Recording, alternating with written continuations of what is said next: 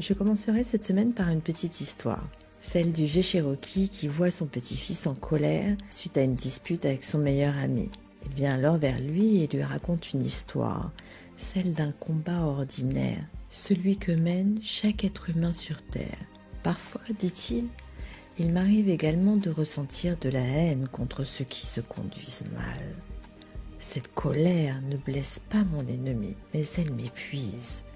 C'est comme avaler du poison et désirer que ton adversaire en meure. Souvent, j'ai combattu ce sentiment.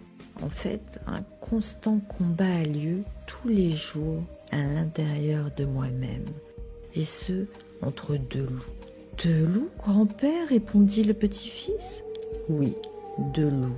L'un est méchant, il ne connaît que la colère, l'envie, la jalousie, tristesse, le chagrin, l'avarice, l'arrogance.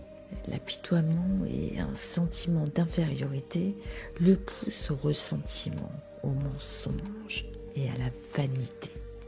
L'autre est bon, il connaît la paix, l'amour, l'espérance, la sérénité, l'humilité, la bienveillance, l'empathie, la générosité, la vérité, compassion et la foi.